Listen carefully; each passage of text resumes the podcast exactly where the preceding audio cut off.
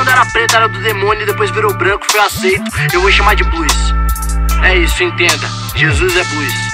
Falei mesmo.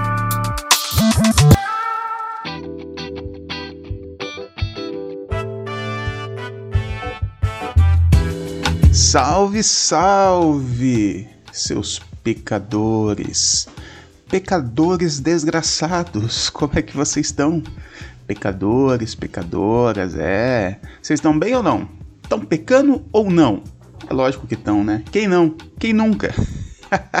Eu sou o Pastor Berlofa, chegando para mais um episódio desse podcast que ganhou o coração do planeta Terra inteiro.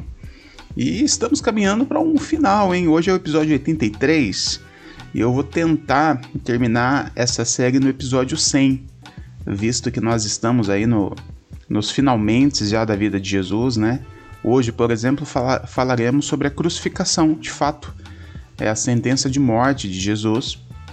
Ontem, né, no episódio anterior, eu falei como que a coisa aconteceu, como que o sistema religioso é, é, fez com que o povo e os políticos atuassem em seu favor. Falei sobre o poder do sistema religioso dentro de uma cultura. E hoje, de fato, eles conseguem a autorização para crucificar Jesus. Lembrando que quem queria crucificar Jesus era o sistema religioso, ok? O Império Romano é, não tinha tanta treta assim com Jesus, né? O Império Romano ele, ele não tinha a decisão ou a vontade de matar Jesus. Quem tinha isso eram os religiosos. O grande problema é que os religiosos, a liderança religiosa, estava no bolso do Império Romano, né? Um usava o outro, né? o sistema religioso usava o império e o império usava o sistema religioso, cada um para os seus interesses. E os religiosos, eles não tinham autoridade para matar ninguém, né? Para cumprir uma sentença de morte. Eles necessitavam de um governante romano. E aí eles começam a levar Jesus para os governantes que tinham ali para conseguir a sentença de morte. Então levam Jesus para Pilatos e levam também para Herodes. O problema é que nenhum deles queriam sentenciar Jesus à morte. Não, não porque eles gostavam de Jesus, não, eles estavam cagando para Jesus. É que eles sabiam da quantidade de problema que isso poderia é, é, é, trazer. Né? Jesus tinha muitos seguidores tinha muita gente que gostava de Jesus. Eles sabiam que no fundo Jesus não tinha feito nada é, é, de demais, não tinha cometido nenhum crime para uma sentença de morte. E aí Pilatos e Herodes fica jogando um para o outro. Não, leva para Pilatos, leva para Herodes. E os caras ficavam levando Jesus. Isso aconteceu durante a, a sexta-feira de manhã. Jesus foi preso durante a noite. Quando amanhece, eles começam a levar os governantes. E aí é, começa o que a gente pode chamar de um, de, um, de um show de horror. Porque enquanto eles vão levando Jesus, eles levam para Pilatos, depois levam para Herodes, depois levam para Pilatos novamente. Vai acontecendo um espancamento, né, uma humilhação de Jesus. Neste meio tempo acontece ali aquela cena que Pedro nega Jesus. Eu já falei sobre isso em alguns episódios anteriores, quando eu falo sobre a vida do apóstolo Pedro. Neste meio tempo também acontece o suicídio de Judas, que eu também já falei no episódio que eu conto a história do Judas, até que em algum num certo momento Pilatos ele, ele vê que não tinha mais o que fazer, ao mesmo tempo que ele não queria sentenciar a morte porque ele sabe que isso geraria muito problema, ele também não queria é, é, impedir os religiosos de fazer o que eles queriam fazer, porque geraria outro problema para ele.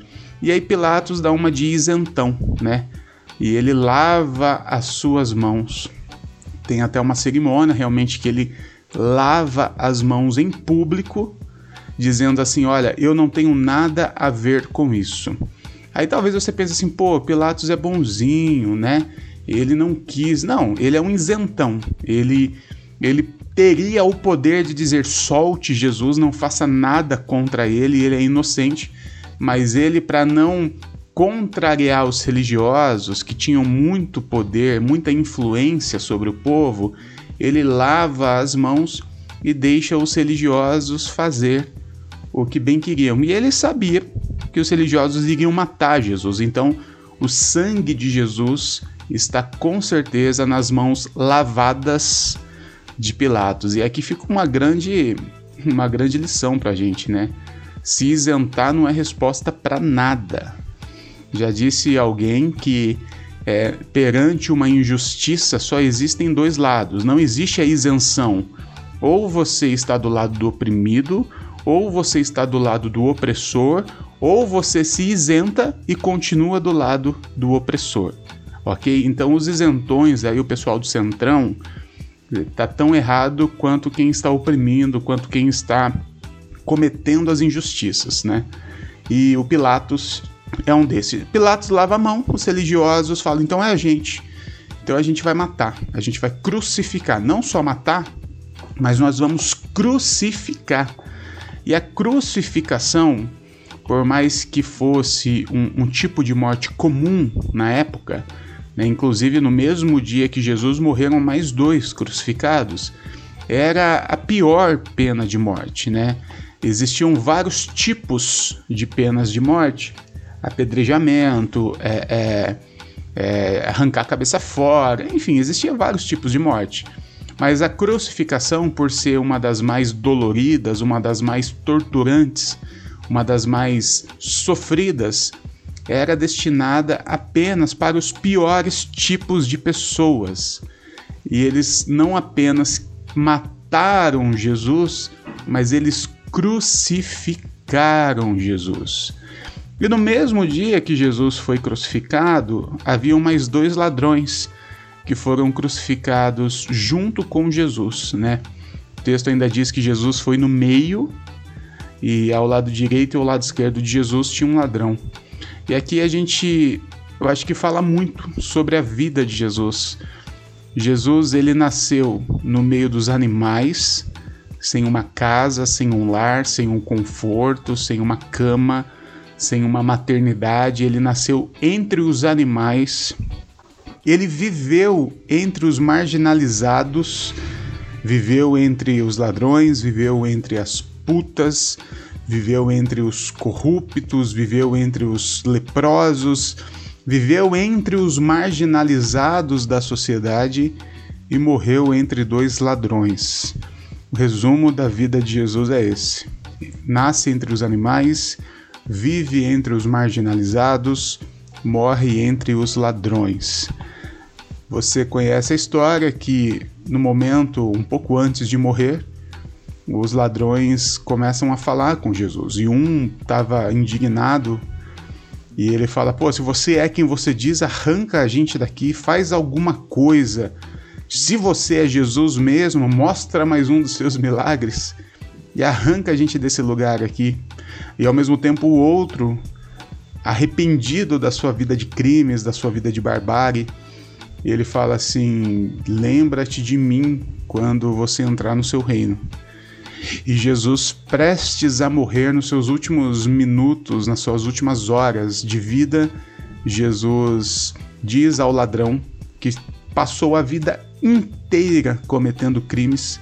Nos seus últimos minutos de vida, Jesus afirma ao ladrão que ele passaria a eternidade com ele no descanso, no paraíso. Ainda hoje estarás comigo no paraíso. Isso é muito louco, né? Isso é muito lindo. Jesus, é, é, é, nos seus últimos instantes de vida, ainda pregando o amor, ainda liberando perdão. Tanto é que em algum certo momento, no, no capítulo 23 do versículo 34 de Lucas, por exemplo, Jesus olha para aqueles soldados que estão ali, tinham acabado de crucificar Jesus, é, estavam rasgando suas roupas né, para, para ficar com os bens de Jesus, que era apenas as roupas. Os religiosos que estavam aos pés da cruz, todo aquele povo que fez o que fez com Jesus, Jesus olha e fala assim: Pai, perdoa. Eles não sabem o que fazem. Jesus, diante dos seus algozes, diante daquelas pessoas que estavam torturando e matando ele, Jesus perdoa. Fica mais uma lição para nós, né? Qual é o momento certo de perdoar? É no momento da ofensa, é no momento da agressão, é no momento do engano, é no momento.